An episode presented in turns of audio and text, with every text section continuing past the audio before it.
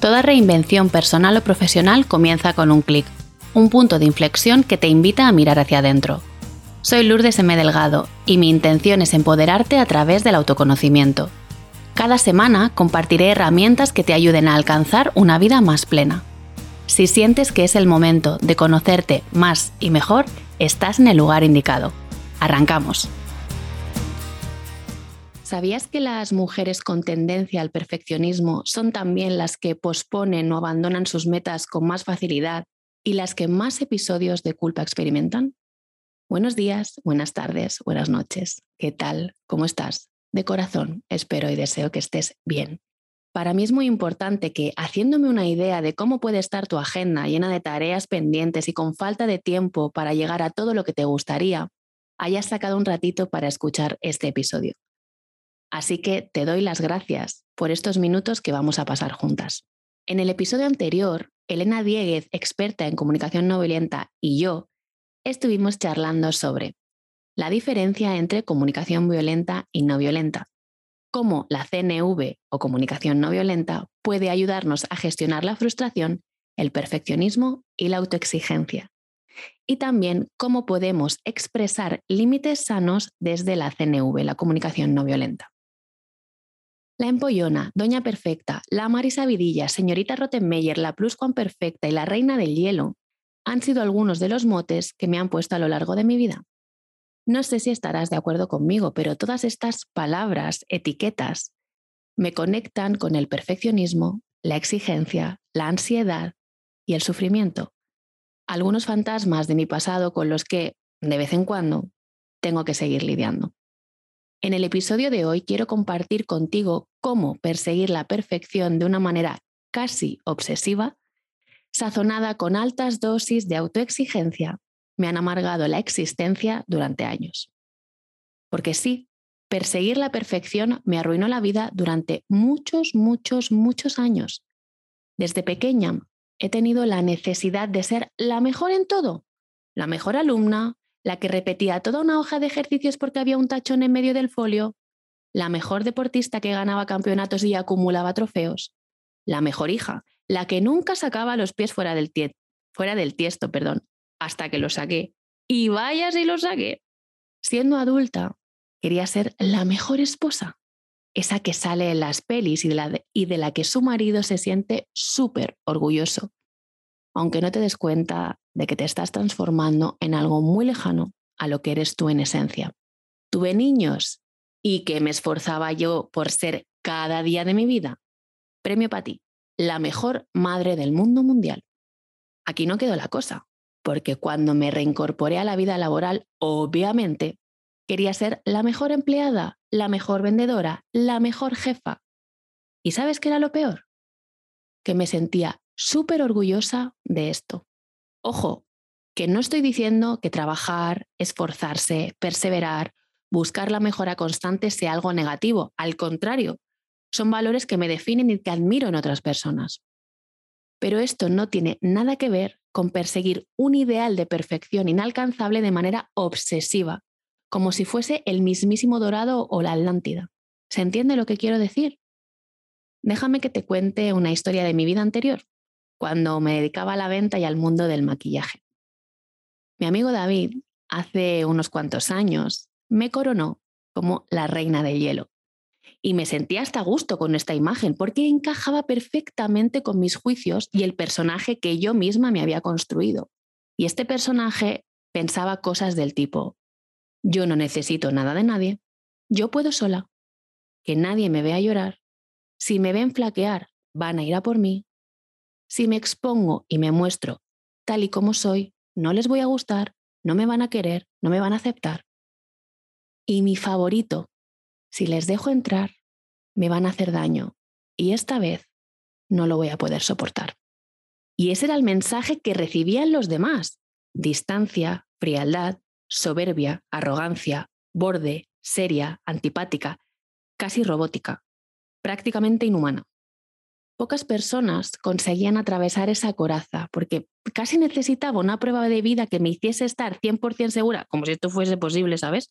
Que no me iban a hacer daño. Pensaba, pobre de mí, que no mostrar mis carencias, ocultar mis dificultades, que llevar en silencio el temor a que los demás se diesen cuenta que sufría, merecía la pena, que me hacía parecer más fuerte, más respetable, más merecedora. Y un carajo para mí, por no decir otra cosa. La única que no se estaba dando cuenta era yo. ¿Me crees si te digo que pagué un precio muy alto? Me sentía triste, sola, vacía, frustrada, excluida. Iba a trabajar con pena y rabia. Y en casa, la relación era más tensa, me sentía sin energía y también sentía que no me entendían y esto debilitó muchísimo la relación de pareja, por ejemplo. Un día, harta de sufrir hasta el mismísimo moño de pelearme conmigo misma, cansada de luchar contra una realidad que no podía cambiar, pedí consejo y alguien me dijo, Lourdes, lo que tienes que hacer es abrirte en canal, mostrarte tal y como eres, deja que te conozcan y que vean lo maravilloso que hay en ti. Sentí miedo mucho y lloré mucho también. Sin embargo, reuní el coraje para hacerlo y el resultado, la verdad es que fue increíble, fue algo que yo no me esperaba. Recuerdo perfectamente esa reunión de equipo por las noches después del cierre. Lo que pasó cuando me abrí en canal es que conecté con las personas y me sentí libre, auténtica, plena, yo misma por primera vez en muchos, muchos, muchos, muchos, muchos años. Se produjo la magia y me di cuenta que en mi vulnerabilidad estaba la fuerza que yo buscaba. Considerar la vulnerabilidad como una fortaleza, como dice mi querida maestra Miriam Ortiz de Zarate, significa aceptar el hecho de que somos humanos, que tenemos puntos débiles, que cometemos errores y que podemos vivir con esto de una manera mucho más fluida y natural, con menos miedo, con menos angustia, con menos ansiedad, con menos presión, para comprobar que al hacerlo, al mostrarnos vulnerables, nos vinculamos más con los demás y la cosecha que se recoge, te aseguro, es muchísimo más rica. Ahora sé que querer ser la mejor a toda costa en todos los ámbitos de mi vida, perseguir la idea de perfección que me había creado, tenía un objetivo, sentirme suficiente, merecedora, reconocida.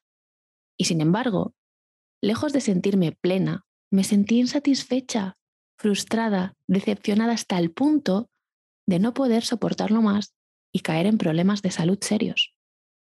El camino de la exigencia, del perfeccionismo, está lleno de reproches, de deberías y de mucho sufrimiento.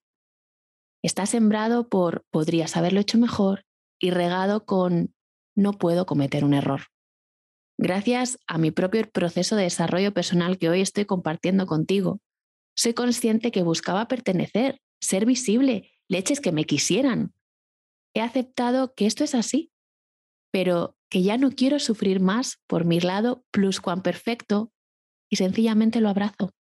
En el momento en el que me comprometí conmigo misma a transitar el camino de la excelencia, buscar lo mejor, mi vida cambió a infinitamente mejor y los frutos no tardaron en llegar.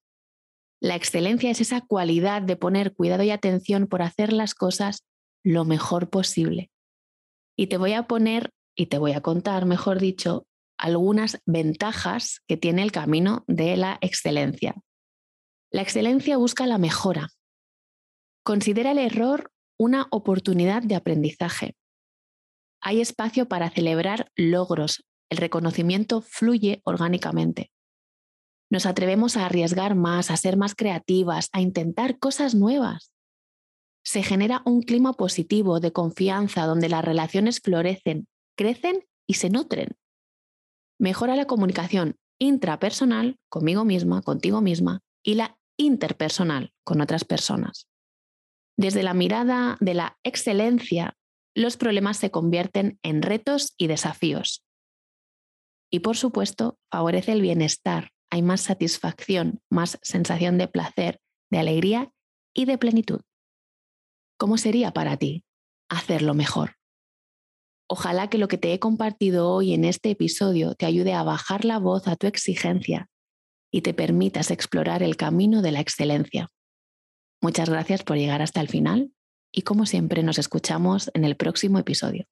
Que estés bien. Si te ha gustado este episodio, no olvides suscribirte, regalarme 5 estrellas o dejarme un comentario. De esta manera me ayudas a llegar a más personas. También puedes unirte al Club Gaia, donde tendrás acceso a contenido exclusivo para poder seguir trabajando en tu desarrollo personal y profesional. Puedes apuntarte desde el link que encontrarás en las notas de este episodio y sé la primera en enterarte cuando las puertas del club se vuelvan a abrir.